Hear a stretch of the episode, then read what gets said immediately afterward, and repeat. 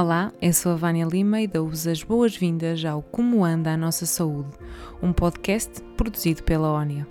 Aqui falamos do presente e do futuro e do papel que a comunicação desempenha na saúde. Como comunicar durante uma pandemia não vem em nenhum manual de comunicação. Que respostas se dá quando não há certezas? Como se gerem centenas de contactos mediáticos diários? E como se comunica quando todos os olhos estão voltados para nós? Para nos responder a estas e outras questões sobre a comunicação na pandemia, hoje recebemos Diana Mendes, chefe da Divisão de Comunicação e Relações Públicas da Direção-Geral da Saúde. Olá a todos, sejam bem-vindos a mais um episódio do nosso podcast. Hoje tenho o prazer de conversar com Diana Mendes, chefe da Divisão de, de Comunicação e Relações Públicas na Direção-Geral da Saúde. A Diana foi jornalista durante mais de 15 anos, mas não iniciou logo este percurso a escrever sobre saúde. Como é que surgiu a saúde? Boa tarde e muito obrigada por este convite. Tenho muito gosto em estar aqui presente. Em relação ao jornalismo, eu realmente, quando comecei, tinha um, um objetivo, acima de tudo, de, de trabalhar a área da cultura.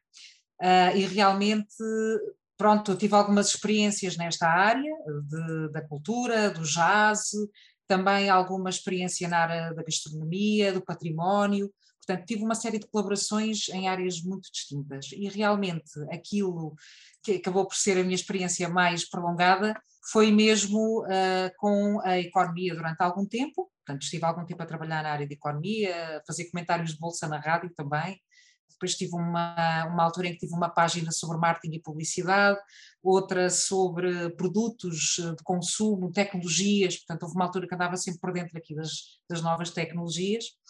E, e, pronto, e realmente aquilo que eu queria fazer, uh, ainda por cima para uma pessoa que não tinha muita experiência ainda em jornalismo, uh, era de facto saltar para outra área, em particular a área da sociedade, e realmente acho que mal toquei na área, foi assim uma paixão completa. Acho que nos demos logo muito bem, eu e a saúde, porque a partir do momento em que eu experimentei, nunca mais deixei de fazer esta área. Tinha uma colega que era excelente, que era a Ruta Araújo, que é uma colega e amiga, que também foi uma, uma guia neste percurso todo. Conseguíamos dividir áreas e, portanto, conseguíamos eu estar mais com saúde pública, nunca eu pensei vir parar à saúde pública noutra, noutra, noutra fase da minha vida, mas eh, depois comecei a fazer um bocadinho a saúde hardcore, políticas de saúde, quando ela abandonou o, o Diário de Notícias.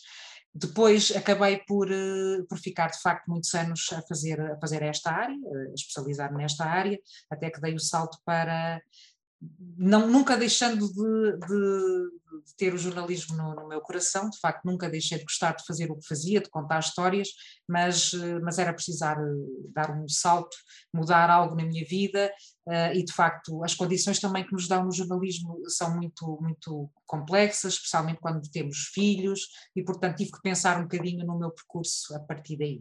Uhum. E foi, foi então nesta altura que, em 2016, que mudou do, do, do Diário de Notícias para ser assessora da, da, do Infarmed. Exatamente. E lá está, esta mudança. Eh, é, é engraçado que a Diana estava a dizer que apesar de ter deixado o jornalismo estar sempre uh, no seu coração, é uma coisa engraçada. Nós já tivemos aqui outra convidada que também tinha sido jornalista durante 20 anos e tem sempre este carinho muito especial e tenta também levá-lo ainda para o trabalho que hoje em dia desempenha, que não sendo jornalismo também tem que ver com esta questão de, de contar histórias. E é engraçado ver, pronto, que é sempre uma profissão que, que, as pessoas levam com, com carinho, apesar de todas as dificuldades que também acarreta. E é muito importante porque eh, nós temos mesmo que utilizar esses ensinamentos para.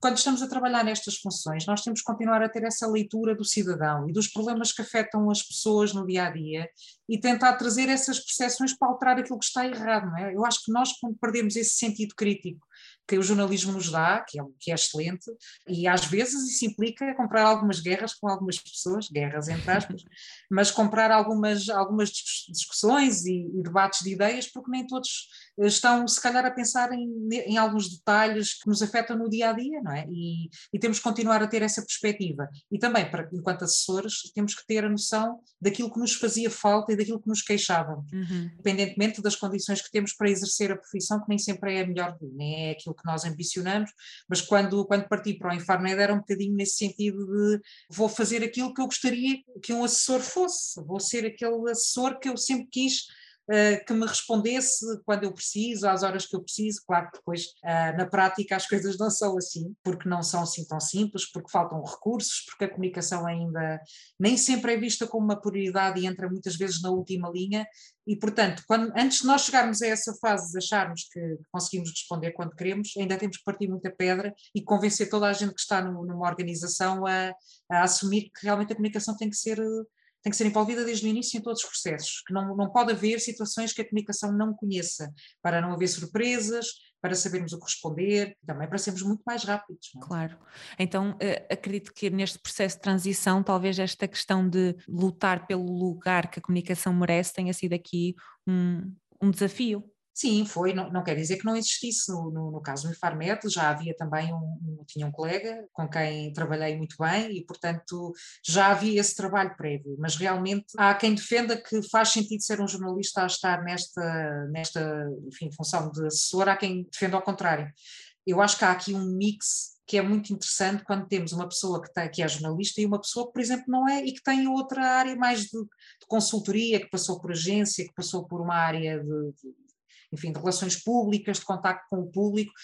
É muito interessante essa mistura. Eu acho que, de facto, as equipas têm que ser multidisciplinares até nisto. Uhum. Uh, não, não acho que deva ser sempre um jornalista a fazer tudo. Aliás, fui aprendendo muita coisa que não sabia, e sei que não sabia, uh, e em particular na DGS, porque de facto tive que, que, aprender a fazer muitas coisas que não fazia, porque no Infarmed, por exemplo, era mais assessora de imprensa do que assessora de comunicação. Fui ganhando esse espaço e trabalhando também noutras áreas mas, mas de facto é um processo em construção que, que, temos que fazer dentro de cada instituição e depende muito, muito dos, das pessoas que, que o estão a dirigir, se têm ou não esse bichinho ou essa, se dão esse peso à comunicação que tem que ser tido, uh, ou se não dão, e, e isso nota-se muito, nota-se no desempenho em termos de, de resposta e de comunicação externa, uh, quão envolvido está um conselho de administração ou um conselho diretivo na questão da comunicação. Uhum, sem dúvida, é, é, cada vez mais até vou percebendo isso, até especialmente aqui no podcast, da importância que, que, os conselhos de administração têm depois no peso da comunicação. Depois do Infarmed, a Diana passou para o Ministério da, da Saúde,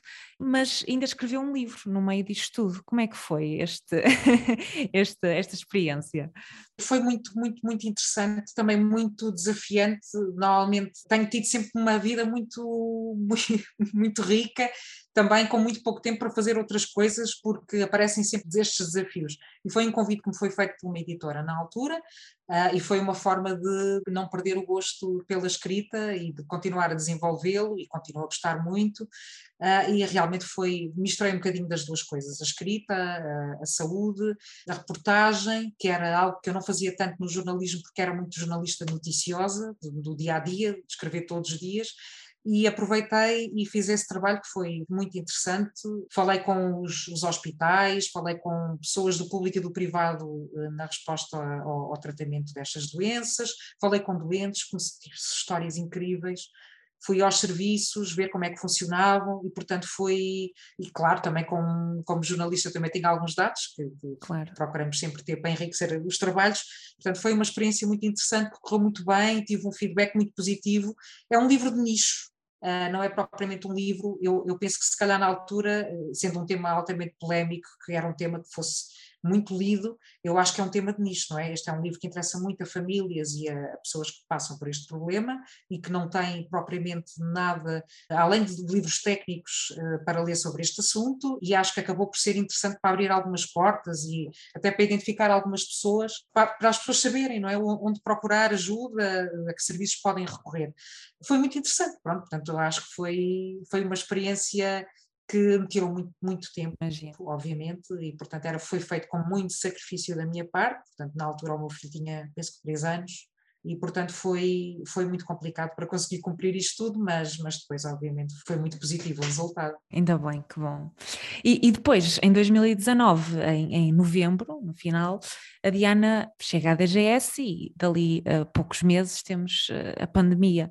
Isso, antes passei pelo Ministério, não é? Sim, sim, sim. Foi antes de, de, de pronto, nessa altura em que estava a concluir o livro, acabei por passar, e depois um ano depois do Ministério, passei para a Direção-Geral da Saúde. Sim. De facto, tive muito pouco tempo de sossego, eh, não é que fosse uma casa sossegada. Aqui realmente a, a, grande, a grande vantagem para já era, era engraçado que eu, enquanto jornalista, dizia que se um dia fosse assessora, gostava de ser assessora da DGS.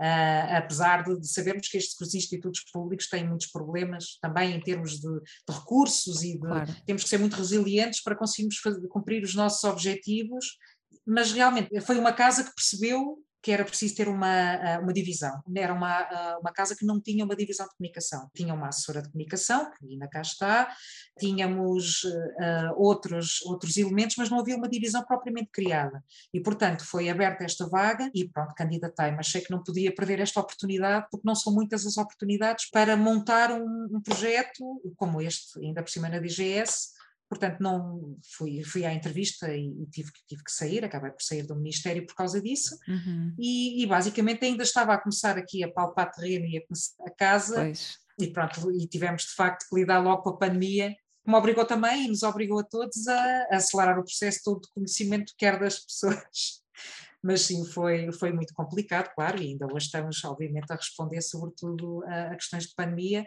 e a pouco e pouco a novas áreas. Uhum. E qual é que foi, assim, um momento, se calhar, mais, mais desafiante? Eu sei que devem ter sido tantos, mas, assim, um que a tenha marcado nesta, na pandemia. Momentos desafiantes, eu diria que logo o início foi um momento muito desafiante, porque não, não estávamos à espera, obviamente, do, do, ninguém estava à espera, de tal forma que nós, eh, que no início, tentámos lidar com, com estas questões sem causar demasiado alarmismo. E isso também gerou eh, alguma má interpretação de, das palavras, até da doutora Graça, e foi um processo complicado, porque há aqui um, tem que ser feito um equilíbrio entre a incerteza, aquilo que não sabemos, o que já sabemos de outros vírus semelhantes, que era o que se sabia na altura, mas também tentar preparar a população, mas também não a deixar em pânico, porque o que uhum. sabemos em termos de percepção de risco é que se nós de facto somos demasiado alarmistas, as pessoas acabam por congelar, por não aderir tanto às medidas também. Portanto, há aqui um equilíbrio que era importante, ainda por cima numa fase em que havia pouca informação. O início foi de facto muitíssimo complicado. Depois, quando começou a, quando houve o confinamento, basicamente o jornalismo parou à volta da pandemia. E, portanto, um jornal que era antes feito de secções, era feito das mesmas secções, mas todas voltadas para o tema da pandemia. Portanto, nós chegámos a ter e eu falo por mim, entretanto houve uma pessoa que veio reforçar a equipa, eu, só eu num dia chegava a receber 200 chamadas. Meu Deus. Portanto, não era possível atender, não era possível atender, e depois as pessoas insistiam, insistiam, insistiam, para terem respostas, tudo no próprio dia, coisas que nem nós saberíamos, nem haveria provavelmente ninguém que soubesse responder a elas, porque ainda estávamos numa fase muito precoce em termos de conhecimento, ainda nós estávamos a tentar recolher essa informação, portanto não havia estudos, os estudos que havia eram muito, enfim, numa fase ainda muito preliminar, e, e, estávamos todos a tentar preparar um bocadinho informação com base nessa incerteza, e portanto não, o, que a população nos pedia e os jornalistas pediam-nos respostas assertivas a coisas que nós não tínhamos, portanto, nós não tínhamos respostas assertivas. Uhum. E normalmente o que um jornalista pede não é cinzentos, um jornalista ou, a população quer saber como resolver o seu problema no dia a dia se tem que usar máscara ou não e porquê, se, o que é que se faz quando, quando vamos para a escola, uh, o que é que fazemos aos alunos, o que é que fazemos se houver um caso positivo. E, portanto, houve uma fase de preparação que foi muito difícil de, de, de responder, de dar a mesma resposta que habitualmente, por isso, porque ainda estávamos a tentar recolher essas respostas, porque as pessoas que nos podiam ajudar a construir essas respostas estavam afundadas em trabalho técnico e, portanto, estavam a preparar as normas, as orientações, estavam a tentar construir a linha de atendimento ao médico para encaminhar os casos suspeitos e o que lhes fazer e que hospitais é que vão responder e como é que vamos trabalhar com o INEM. E, portanto, obviamente, nestas alturas a comunicação é uma das, é uma das primeiras coisas a, a ficar mais para trás, claro. perante uma prioridade de ter que responder à doença, provavelmente, se calhar, só ao fim do dia é que nós tínhamos algumas respostas, ou, ou, pelo menos íamos tendo algumas, mas não tínhamos todas aquelas que nos pediam no dia a dia. Portanto, foi extremamente complicado. E a juntar a isto, sendo a nossa divisão, uma divisão de, de, de relações públicas eh, que tem que lidar também com o público, com o cidadão, nós tínhamos centenas de perguntas todos os dias, telefonemas que, que nos chegavam, portanto, estávamos sempre a ser bombardeados com, com perguntas no, no nosso mail também do cidadão, com questões perfeitamente que faziam todo sentido. E foi, por exemplo, a altura das, das viagens de finalistas. Pois, e nós tínhamos os, os pais todos a ligar o que é que eu faço ao meu filho. Vem agora de viagem, levo ou não levo para a escola. Uh, portanto, foram coisas tão, muitas vezes aspectos práticos, do, do, questões práticas que as pessoas tinham para resolver e nós tínhamos dificuldades em, em responder a isso porque ainda estava tudo a ser trabalhado. Eu acho que o início foi complexo, claro.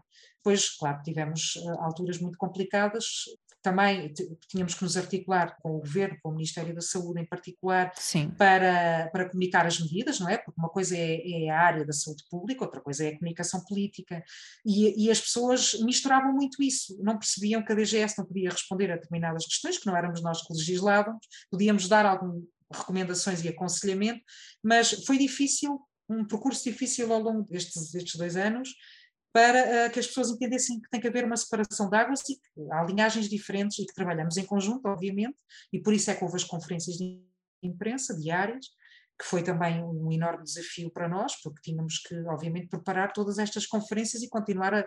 Tínhamos que fazer materiais de comunicação, campanhas e tudo isso tinha que ser feito para ontem com os mesmos recursos que tínhamos antes, não é? Portanto, eh, era, era complexo, mesmo em termos de design e tudo. Sim, sim. Empresas para fazer os, os spots, tudo isto eh, era, era obviamente muito trabalhoso e tinha que estar muito bem articulado e oleado com as áreas técnicas que nos dão esses contributos obviamente trabalhados comunicacionalmente. Uh, e depois foi a fase aqui, sobretudo, de, de, obviamente, a fase de maior mortalidade, foi muito complicada, a fase dos dados no início, quando o nosso sistema de informação ainda não estava adaptado, porque não estava, obviamente, adaptado a este número de casos, uh, e portanto foi uma fase em que, em que tínhamos que comunicar informação, mas em que o sistema ainda estava a ser trabalhado e melhorado, e havia aqui, obviamente, problemas reputacionais envolvidos uh, com a DGS, não é? Portanto, foi uma fase complexa, que cada autarquia queria saber os seus dados e tinha números diferentes dos nossos, Portanto, foi uma altura muito difícil em termos reputacionais, com, com estas questões, e depois com questões de todas as áreas: desporto, educação, cultura. Tínhamos perguntas, tínhamos jornalistas desportivos a ligar-nos na altura do futebol, quando apareciam casos, e se nós íamos ou não permitir que aquele jogo se realizasse, e nós, nós a tentar explicar que não, esse não era o nosso papel, que nós só tínhamos o papel de saúde pública, determinar quem é, tem que fazer ou não o isolamento. Portanto, foi muito desafiante tudo isto, porque tivemos que aprender um bocadinho de tudo também, dentro da área da saúde pública lá está, isto são tantas frentes, eu claro que eu tinha noção, mas agora a Diana a falar-me assim eu, é uma coisa realmente impressionante. É que de facto vocês tinham que ter aqui uma, uma flexibilidade muito grande, porque isto não se aprende em lado nenhum, não? Exato. Não, não sei se vocês também tinham esta noção, quando a pandemia começou, que ia existir eh, esta mudança de informações tão repentina, de repente não é preciso usar máscara, depois já é preciso usar máscara. Vocês tinham noção, quando isto começou, que ia haver estas contradições? Não, não sabíamos, não é? Sabíamos que tem que, aquilo que se sabe habitualmente numa situação nova é que não podemos, e obviamente isso também foi um percurso que foi sendo feito, não é? Nós não sabíamos até que ponto é que íamos ter tantas mudanças, uhum. mas era expectável e o que se faz habitualmente é comunicar com alguma, portanto, sempre transparente, Sim. dando toda a informação que temos, mas ao mesmo tempo tentando explicar que estas questões são questões que podem mudar a qualquer momento. Mas era essa a nossa grande preocupação e foi muito difícil de explicar à comunicação social, ao, ao público em geral, que estas questões não são, não, não é porque sejamos incoerentes. Claro. É, é, simplesmente a informação que chega de novo. E era muito mais fácil, e infelizmente também isso aconteceu, inclusivamente, sabemos que havia muitas pessoas a falar da comunicação social, Sim. que obviamente é muito mais fácil dar uma opinião ou achar que se deve fazer desta ou de, de outra forma. A DGS não pode ter opiniões, não pode ser achista. Portanto, não podemos dizer que achamos que vamos fazer, nós temos que ter a certeza do que é que vamos fazer. E quando comunicamos a informação, já tem que haver alguma certeza. Claro que no dia a dia, na prática, quando há conferências de imprensa, quando há entrevistas, as pessoas perguntam, obviamente, situações que, sobre as quais nós não temos ainda os elementos todos. Quando nos perguntam se vamos dar esta quarta dose, como se, como se diz habitualmente, ou se vamos vacinar as crianças ou não, há timings para tudo. E o que acontece muitas vezes é que a necessidade de informação é muito mais rápida do que aquela que a DGS e que os peritos têm. Claro. E os peritos não podem decidir, obviamente, com base numa pressão externa, eh, por muito que tenha que haver um equilíbrio entre a necessidade de responder rapidamente e o tempo da ciência, Portanto, temos que tentar encontrar esse equilíbrio. E, obviamente, é difícil para os dois lados, é difícil para quem está, estava habituado a fazer normas com um determinado tempo, analisando com muita tranquilidade a informação, que era já robusta muitas vezes, não é? Neste caso, era uma informação que ia chegando, que ia sendo recolhida, uh, analisada diariamente e que nem sempre, obviamente, era suficientemente forte para se tomar decisões e, portanto, tínhamos que aguardar mais elementos. E isto é muito difícil de explicar, porque parece que soa sempre, lá está a DGS a atrasar este processo todo. E, e, de facto, há aqui timings que tiveram que ser acelerados, portanto, a ciência teve que aprender a acelerar um, um pouco e, ao mesmo tempo, a comunicação teve que saber esperar, teve pois. que aprender a esperar, eh, porque não há respostas para tudo e portanto foi, foi esse equilíbrio que foi um bocadinho difícil de gerir, mas sobretudo é difícil lidar com estas críticas de incoerência, claro, porque algumas das coisas acabam por ser, eu percebo que sejam vistas como incoerentes, mas a intenção de facto é tentar ir adaptando, ir adaptando à medida que, que vamos tendo essa informação, a questão das máscaras, por exemplo, quando houve informação de que não deveríamos usar máscara, era com base naquilo que nós conhecíamos e naquilo que o OMS e o SCDC nos tinham transmitido. Nós não estávamos sozinhos nesta decisão. Obviamente, é mais fácil para outras entidades ou pessoas peritas nesta área terem uma opinião sobre isso é diferente quando nós temos que seguir realmente orientações também a nível europeu e, e quando a informação que temos se calhar não evidencia tanto isso e, e, mais vale aceitarmos que temos que mudar, que ir mudando as nossas, as nossas decisões e comunicando dessa forma. E, e a comunicação também acabou por, por ser ajustada. Claro. Uh, se calhar muito mais cautelosa, foi se tornando muito mais cautelosa e, portanto, já não se, já não, com o tempo foram desaparecendo essas certezas. Começámos sempre a responder: atenção, isto, é, isto foi tomado com base na evidência científica uh, que dispomos até ao momento. Uhum. Poderá ser alterada esta decisão se houver uma informação que nos permita tirar conclusões distintas. Portanto, nós tínhamos que estar sempre a fazer este parênteses para que as pessoas percebessem que é assim mas, mas eu acho que as pessoas também não tinham memória, mesmo com a, com a, quando se falou na gripe A, foi uma situação completamente diferente, apesar de também ter sido uma situação nova, não, não foi nem pouco mais ou menos tão prolongada, nem tão complexa de gerir como esta, claro. Pois não, claro. É, eu acho que aqui também é, foi as pessoas perceberem como é que a ciência funciona, porque hoje é assim, mas amanhã não é, e este Exatamente. processo todo torna tudo extremamente complicado e até as pessoas de facto perceberem que, ok, as coisas, é normal que as coisas sejam assim, apesar de ser uma normalidade que é chata, mas, mas é o que é. Pronto, levanta sempre muitos apontares de dedo, mas isso é, é o que é, não é?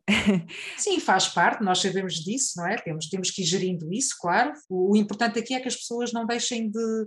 é que essas dúvidas que surgem sempre em qualquer momento e em qualquer altura não ponham em causa a adesão às medidas. Claro. E fundamentalmente as pessoas penso que cumpriram, não é? Acho que todos nós temos essa noção, hum, quer até em termos de vacinação, quando foi preciso fazermos, cumprirmos estes confinamentos, nos isolamentos que tivemos que fazer, acho que todas as pessoas acabaram por, independentemente, hum, umas melhor, outras pior, e sobretudo numa fase em que estávamos mais desgastados, com a fadiga pandémica e a precisar de voltar às nossas vidas, claro, tudo isso faz com que nós nos descuidemos de vez em quando, mas acho que é humano. Mas na generalidade as pessoas cumpriram e isso uhum. era o grande objetivo, era que as pessoas percebessem o racional das medidas. E nós também fazendo ajustes à medida que vamos percebendo que, que a população está a seguir um caminho diferente, ou que claro. já não está a aderir da mesma forma, o que é que se está a passar, as pessoas estão a sair mais à rua, será que as pessoas estão a perder essa noção ou, ou a reduzir essa percepção de risco?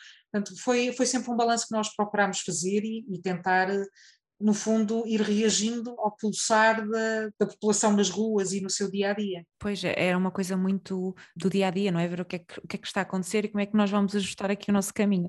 A Diana há pouco também falava das pessoas que, que vão comentar, dos comentadores que falaram muito sobre a pandemia. Nós até tínhamos depois pessoas que nada tinham a ver com a saúde, de repente, pronto, a emitir as, as suas opiniões como é que se lida com uma coisa destas? Porque de repente temos muitas pessoas que estão a dizer coisas que hum, até são contrárias, não é? Até que contradizem as indicações que vocês dão ou que de facto estão ali a, apontar o dedo muito veemente. Como é que como é que se como é que se lida com isto? Como é que se lida com isto? Nós nós achamos de facto é importante haver opiniões distintas e independentemente de haver por vezes peritos que não são bem daquelas áreas e que acabam por opinar sobre elas. É uhum. É evidente que nós podemos concordar ou não com alguma da informação que lá está Mas quando nós falamos do ruído e das incoerências, a doutora Graça dizia isso numa entrevista também, uh, não no sentido crítico, mas o ruído não é feito apenas pela Direção-Geral da Saúde, ou porque o Governo anuncia uma determinada medida que, contradiz outra, uh, ou porque um perito acha que aquela medida não faz sentido e diz porquê. Este ruído é feito por nós todos. Portanto, no bom e no mau, quando funciona ou quando falha ou quando surgem estas incoerências, é porque de facto há opiniões distintas, não são apenas porque há aqui um interlocutor que é contraditório ou incoerente depende um bocadinho de todos nós, mas essas opiniões, de uma forma geral, são, são positivas. Agora, há aqui, como é, que, como é que nós lidamos com isto? A forma de lidar com estas incoerências, e isto aconteceu também com, com o fact-checking, que nós tivemos que ir eh, respondendo a muitas situações destas de fact-checking, até fizemos um, inicialmente um, uma parceria com o Polígrafo que foi excelente, porque foi na fase em, em que houve mais situações caricatas e, e porque não havia, havia um vazio, não é? Sim. E é por isso que eu também estou a ir buscar esta informação, porque sempre que há um vazio, seja do que for, outros preenchem esse espaço, e foi o que aconteceu que nos fez necessitar também muito do fact-checking, começaram a surgir infografias, notícias falsas, e obviamente esse protocolo, essa parceria com o polígrafo foi muito importante, mas isso acontece também no resto, não é? Na televisão, onde aparecem pessoas, na televisão, nas rádios, nos, nos meios de comunicação geral, eh, social em geral, aparecem pessoas que podem dizer aspectos com os quais, informações eh, que são discordantes eh, com as nossas, e quer dizer, temos que ser sujeitos ou estar sujeitos a essa, a essa crítica, sem problema, mas também parte um bocadinho de nós, porque nós não tínhamos pessoas, nem disponibilidade para ter sempre pessoas Uh, presentes nos meios de comunicação social. Quer dizer, se nós temos aqui um especialista, que é o grande especialista nas normas, que é o porta-voz das normas, que as está a fazer e no mesmo dia tem inúmeros pedidos de entrevista para o telejornal, para explicar um aspecto qualquer, muitas vezes para explicar que era uma coisa que também era complexa de, de dar resposta, pediam-nos para explicar porque é que nós estamos a fazer como outro país. Uh, e, e, nós, pois, estamos a fazer o nosso percurso, porque temos evidência que mostra, portanto, até e nós estávamos sempre a ser escrutinados ao, ao pormenor de nos compararem com países que todos eles podiam estar a fazer coisas diferentes, mas vinham-nos perguntar porque é que nós ainda éramos diferentes em relação a um país qualquer. E, portanto, muitas vezes pediam-nos até para isto, para termos especialistas a falar, o que é compreensível. As pessoas querem compreender isso. Simplesmente não temos porta-vozes suficientes para isso. É uma dificuldade que temos, não é? E, portanto, quando deixamos esse vazio, há espaço para isso. Uh, e nem sempre foi, e houve alturas em que foi realmente complexo, porque estávamos de tal forma atabalhoados com o trabalho e, e, imersos em, em, temas e com temas diferentes, que não, não nos era possível responder a tudo, claro, não é? Mesmo nem com porta-vozes, nem, com, nem por escrito, portanto era complicado. Uh, mas é, a forma de o fazer é realmente tentar perceber e tentar fazer produtos que respondam a uma grande parte dessas dúvidas.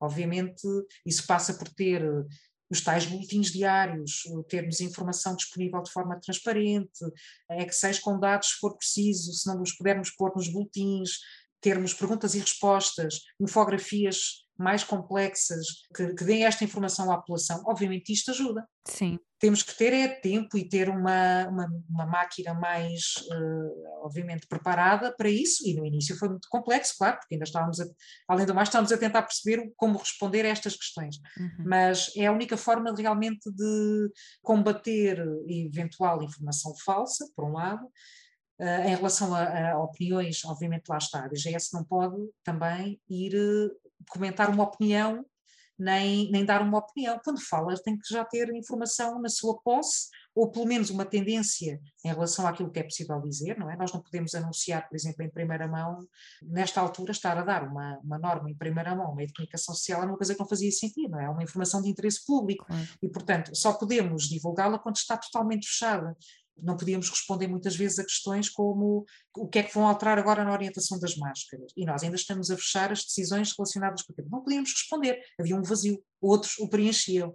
Portanto, era complexo, claro, era complexo, mas aqui tinha que haver, eh, por um lado, uma distribuição de informação de forma equitativa, o mais possível para todos, em relação às normas, por exemplo, infografias que tínhamos disponíveis, a, aos boletins, que iam saindo eram disponibilizados e nós, durante este tempo todo, enviámos todos os dias, fins de semana, feriados, boletins aos jornalistas todos de forma igual e depois publicados nas redes sociais e, no, nos sites para que todos os cidadãos os pudessem ver.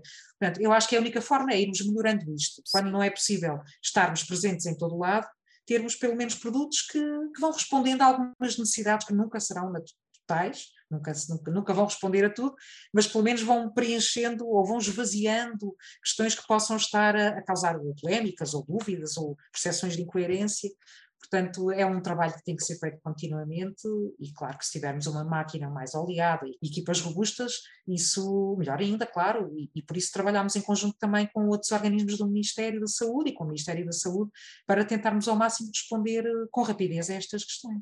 Uhum. No fundo, é, é, continuar a aumentar a, a literacia em saúde dos portugueses, porque depois pessoas mais uh, literadas e, e com mai, mais, maior conhecimento conseguem identificar notícias falsas, algumas falácias. Exatamente. E é dar eh, mais poder também aos cidadãos de poderem tirar as suas próprias conclusões.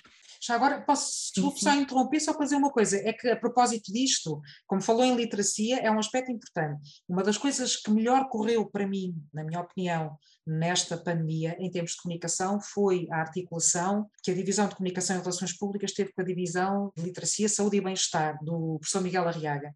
Foi a melhor coisa que podia ter acontecido numa altura em que tínhamos que realmente gerir bem os recursos, foi unirmos esforços e, obviamente, aqui o papel da literacia é fundamental, portanto, porque é muito baseada também em estudos, na, na, fez os estudos de percepção de risco, de avaliação e monitorização daquilo que as pessoas pensavam, e em termos de trabalho de mensagens, esta mistura de literacia e comunicação, portanto, trabalhando aquilo que nós temos que dizer às pessoas é isto e como é que o vamos fazer comunicacionalmente, foi de facto uma das melhores estratégias e uma das grandes um dos fatores de sucesso para uhum. também para que também houvesse esta adesão às medidas pela população e para responder também aos profissionais de saúde, às dúvidas dos profissionais de saúde, portanto, a todos os stakeholders envolvidos, aos cidadãos em geral, obviamente, e às instituições que trabalham connosco.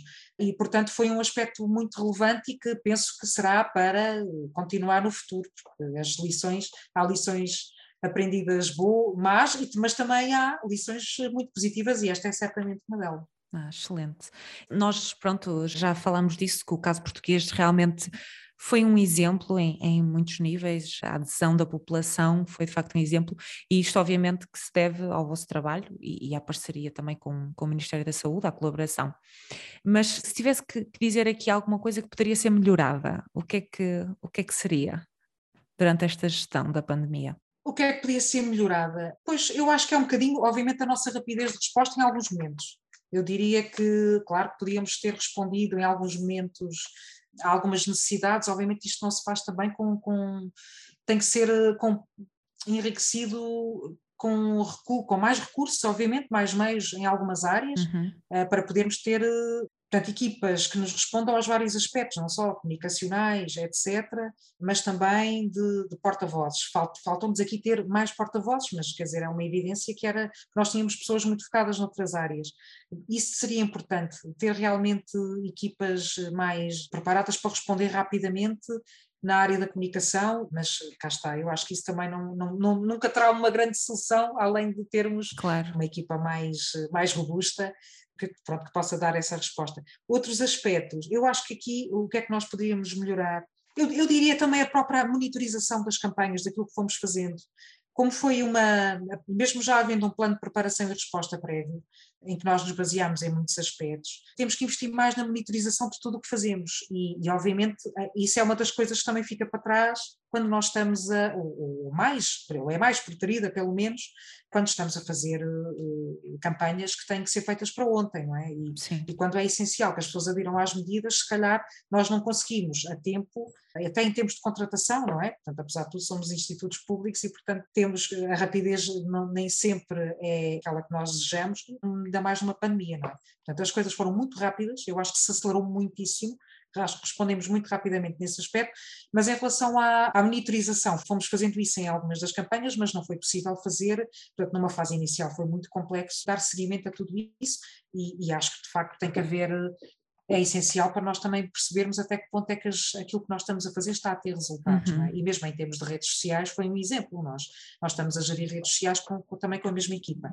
E, e, de facto fazer essa monitorização, gestão de comentários, por exemplo, que nós sabemos que até poderíamos ajudar a acalmar um bocadinho os ânimos nas redes sociais, porque cada post chegava a ter eh, centenas de comentários, e, portanto não é possível não é possível nós estarmos uh, realmente só tendo uma equipa dedicada ali a monitorizar as redes. Sim. E, e, é que no meio disto tudo havia questões que realmente eram importantes ser respondidas. No meio de tanto ruído, de tanto comentário, às vezes perdem-se ali necessidades que nós sabemos, e até contributos para a melhoria que nós tiramos do que lemos nas redes sociais, e por vezes se perdem no meio do, do, do ruído, de, de, comentários, de opiniões, de coisas que até nem têm nada a ver. Uhum. As pessoas iam lá, acabavam por fazer um bocadinho a sua catarse também, e também estavam eh, cansadas e mostravam que estavam cansadas da pandemia, mas no meio disto havia, uh, faltava essa capacidade para responder a esses apelos e fazer essa triagem, porque era muito complicado, porque as perguntas chegavam de todo lado, não é? E, e,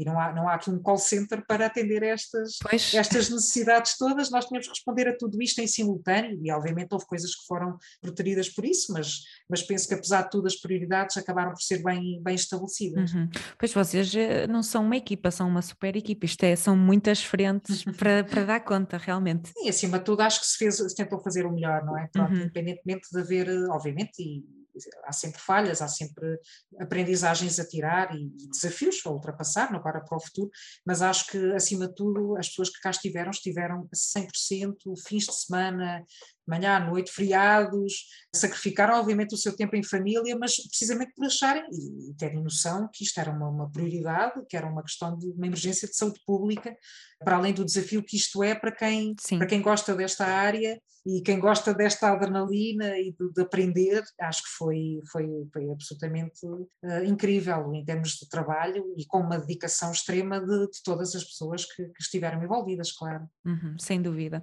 E a Diana considera que que hum, a pandemia, eh, já, já percebi aqui que vocês agora estão nesta estreita colaboração com a área de literacia em saúde, mas considera que a pandemia tem mudado a forma de comunicar saúde no geral, eh, não só em Portugal, no geral mesmo? Eh, acho que sim, acho que, embora quando estamos a falar de uma crise de saúde pública, há aqui aspectos que são comuns, não é? E, portanto, existem manuais da OMS, por uhum. exemplo, relativos à comunicação de risco, à comunicação de crise, e obviamente há aqui aspectos comuns mas a própria OMS teve necessidade de, de, de construir novos materiais e novos manuais porque Houve, houve, aspectos novos, claro, nós aqui a questão da, da, desinformação, depois os aspectos da fadiga, da fadiga pandémica que também Sim. alimentam isso, as fake news, o facto de estarmos com, muito mais online do que, do que outra coisa, quer dizer, é muito mais fácil controlar a informação quando, quando as pessoas vão a meios de comunicação tradicionais, quer dizer, desde que saiu do DN, estava, e já, já tínhamos obviamente internet, não foi assim há tanto tempo,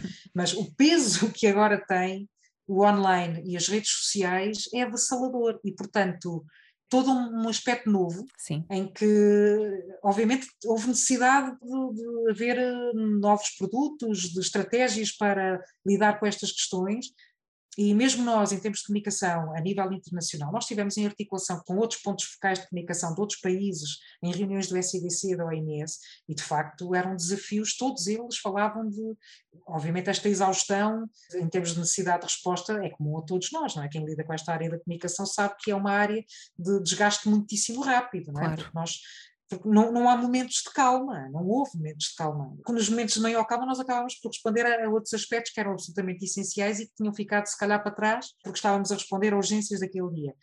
E, de facto, esse, esses aspectos de aprender a lidar com as notícias falsas, com a, a desinformação, e que até pessoas com, com muita literacia eram facilmente enganadas, uhum. porque, de facto, não havendo informação, especialmente no início, facilmente as pessoas consideravam como a notícia ainda por cima vinda de pessoas que elas próprias acham que são fontes credíveis, e são enganadas, eram enganadas no meio deste processo. Portanto, acho que todos nós estamos sujeitos a isso, até mesmo pessoas que estão habituadas a gerir esta informação ou, ou que até estão dentro da área da saúde. Sim, sim. Eh, portanto, acho que aí foi, esse foi um, um grande desafio e aprendemos a gerir isso melhor, obviamente. Aprendemos a ser mais rápidos, a responder mais rapidamente. Portanto, acho que nesse aspecto as respostas são cada vez mais rápidas. Nós conseguimos pôr campanhas cá fora com uma rapidez incrível, fazer campanhas de redes sociais, multicanal, eh, nas ruas, conseguimos perceber o que é que funciona melhor para determinados públicos, conseguimos fazer essa análise, encontrar parceiros, foi incrível eh, esta, esta parte, especialmente no início tivemos uma oferta de apoios de, setor público, setor privado, até em termos de meios, de, de, planos de meios para nós colocarmos a publicidade, os canais internos de televisão. Portanto, tivemos apoio de inúmeras entidades que perceberam que tinham que, que estar envolvidas e criaram-se parcerias que já existiam em alguns casos, mas eu acho que ainda foram muito mais robustecidas. E mesmo em termos de mobilização social, e esse é um trabalho que o professor Miguel Arriaga faz muitíssimo bem, é, inclusivamente um projeto que foi, que foi muito elogiado pela OMS, a nível internacional está a ser muito elogiado, foi um projeto de mobilização social, no fundo de fazer treino de micro-influenciadores que passam estas mensagens, seja em termos de educação, nas autarquias, os bombeiros, os polícias, portanto, essa formação micro uhum. de, de, pessoas que depois chegam aos cidadãos eh, na rua, quando veem as pessoas a ter uma atitude, ou, ou a, enfim, a usar mal a máscara, ou que estão um pouco distantes, isso mobiliza toda, toda a sociedade no sentido do cumprimento destas, destas normas.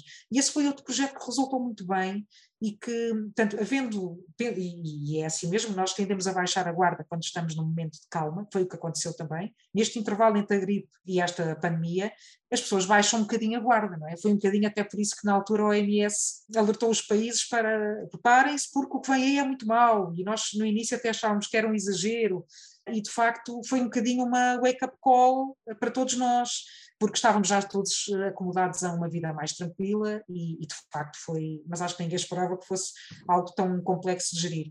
Mas esse ensinamento, esta aprendizagem, nós a qualquer momento acho que vamos saber ativar aqui uma série de recursos Sim, e de respostas com uma rapidez provavelmente que, que, como nunca tivemos, não é? E saltámos etapas que eram muito mais demoradas Portanto, não só a nível das vacinas, uhum. que se cortou uh, burocracias e aspectos se calhar mais uh, formais, que, pronto, que, que, chegámos à conclusão que não punhamos nada em risco, nem a segurança nem a qualidade do processo, mas simplesmente tentávamos acelerar para garantir que as pessoas tenham acesso a medicamentos e a vacinas, e aqui é a mesma coisa, na comunicação funcionou da mesma forma. Encontramos as melhores formas de dar uma resposta em tempo útil, porque não podemos correr o risco de responder tarde demais àquilo que, claro. que, nos pedem, não é?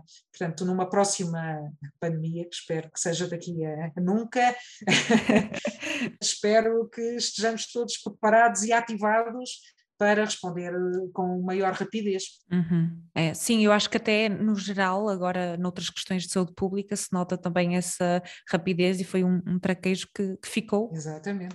Pronto, isso é uma excelente aprendizagem. Diana, para terminar, uh, volto aqui a fazer-lhe uma pergunta um bocadinho mais, mais pessoal, que é quem é que é ou quem é que são as pessoas que mais a inspiram a nível profissional? A nível profissional, bem, antes de mais isto tenho, é, é mesmo muito pessoal porque uma das pessoas que mais me inspira é o meu marido.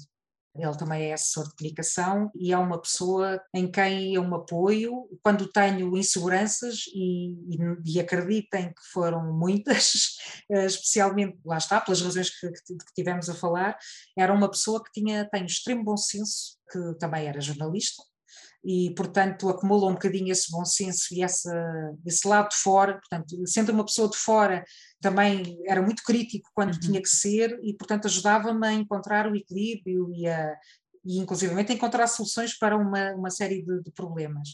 Uh, obviamente a doutora Graça Freitas. A doutora Graça Freitas é uma enorme inspiração, sempre foi, apesar de, destas grandes dificuldades e de todas estas questões que foram surgindo ao longo da pandemia, tive a enorme sorte de trabalhar com uma pessoa que sabe o importante que é comunicar, que sempre soube e que sempre soube explicar, e é por isso que às vezes o explicava de forma tão simples, porque também faz um bocadinho parte do DNA dos médicos de saúde pública, de saber explicar as coisas mais simples, uh, e eu acredito que seja assim porque, quer dizer, nós sendo simples conseguimos fazer-nos entender quer a uma pessoa sem qualquer literacia, quer a pessoa doutorada com, enfim, na área da medicina. Uhum. Portanto, nós conseguimos chegar a todos. Portanto, mais vale sermos simples e saber que toda a gente entende a mensagem do que estar a falar para um público muito mais com, com uma literacia superior e depois deixarmos quem realmente, uh, os cidadãos que, que, precisam de nós, de, de todos os tipos, de todos os setores, Uh, sem respostas e sem, e sem saberem como responder a determinadas situações. Claro. Portanto, a doutora Graça tem essa, essa grande valia de saber comunicar. E ser simples eh, é muito difícil, principalmente para quem é especialista, é porque tem que tirar aqui algumas camadas, não é? Eu sei que as coisas, se calhar, não são só assim, há aqui toda uma outra parte que é importante, mas conseguir simplificar é uma coisa extremamente complexa, portanto é mesmo fantástico. Exatamente, pronto, tenho, tenho muita gente que, que me inspirou e que foi muito importante ao longo de, do meu percurso, eu estou só a falar também na área de, da comunicação, o professor Miguel Arriaga, como eu, como eu já referi, é uma pessoa que eu também prezo muito, que pronto, que de facto é inspirador e que tem uma capacidade de resolução de problemas absolutamente fora de série, Portanto, essa é uma das grandes valias dele, além de ser um excelente comunicador, é um excelente porta-voz, fala sobre quase tudo e, portanto, quando é preciso que alguém responda a temas, até inclusivamente a temas que não eram a área, a maior área de conforto, ele conseguia fazer esse papel de porta-voz de mobilizador social de, de, e também tendo uma linguagem muito simples para a população. E, por último, eu, há uma pessoa que eu acho que é muito importante e que foi muito importante ao longo da minha vida, que foi o meu editor de economia, que é o Vitor Martins, que é uma pessoa que eu considero fundamental na minha vida. Sobretudo porque me ensinou a, a fazer mensagens simples e que ainda hoje não há momento nenhum em que eu não me lembro, quando estou a tentar fazer uma nota de imprensa, uma comunicação, eu continuo a pensar na forma como ele me ajudava a desconstruir uma mensagem e a torná-la mais fluida. Ele próprio dizia isto tem que ser mais fluido e trocava-me ali a ordem da frase, das palavras na frase, uh, e realmente, eu, bem, realmente ficou muito mais simples, com muito menos vírgulas, uh, muito mais perceptível, frases mais curtas, e, e realmente eu acho que ainda hoje foi uma pessoa absolutamente essencial no meu percurso uh, e, e, pronto, que toda a gente tenha uma pessoa que em início de carreira tenha a capacidade que ele teve para, para me ensinar a fazer melhor e a escrever melhor e a comunicar melhor. Sim, porque realmente a economia também, em termos de fundo, tem aqui coisas semelhantes à, à, saúde, não é? Esta complexidade que tem que ser descomplicada.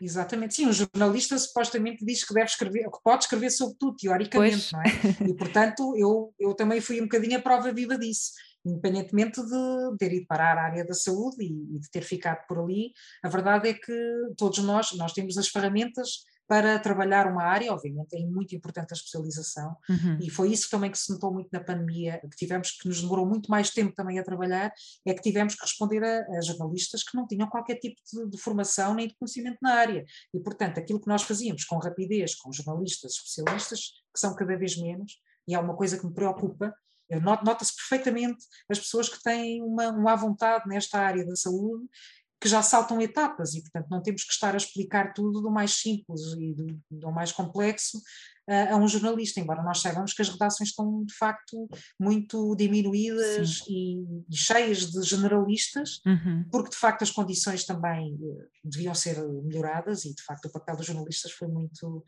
foi muito louvável e, e, e aguerrido e de grande resiliência nesta altura, portanto não fomos só nós de todo, os jornalistas passaram por muito, mas, mas é um bocadinho transversal, não é? Portanto, quem, e o que se viu é que toda a gente estava a escrever sobre saúde em algum momento da pandemia. É verdade. Portanto, é isso que trazemos todos. É verdade. Diana, muito obrigada pela sua presença. Acho que conseguimos ver aqui um outro lado da gestão e da comunicação da pandemia que no dia a dia, se calhar, não, não nos apercebemos, apesar de sabermos que é difícil, é sempre diferente ouvir eh, o testemunho de quem esteve lá, não é? A fazer. E muito obrigada por esta conversa, foi, foi realmente muito interessante. Obrigadíssima pelo convite, foi um gosto. Obrigada. E assim terminamos o nosso episódio. Partilhem com os vossos colegas e amigos e sigam a ONIA nas redes sociais. Se tiverem sugestões de convidados, basta enviarem e-mail com a vossa sugestão para hello.onia.pt. Obrigada e até daqui a 15 dias.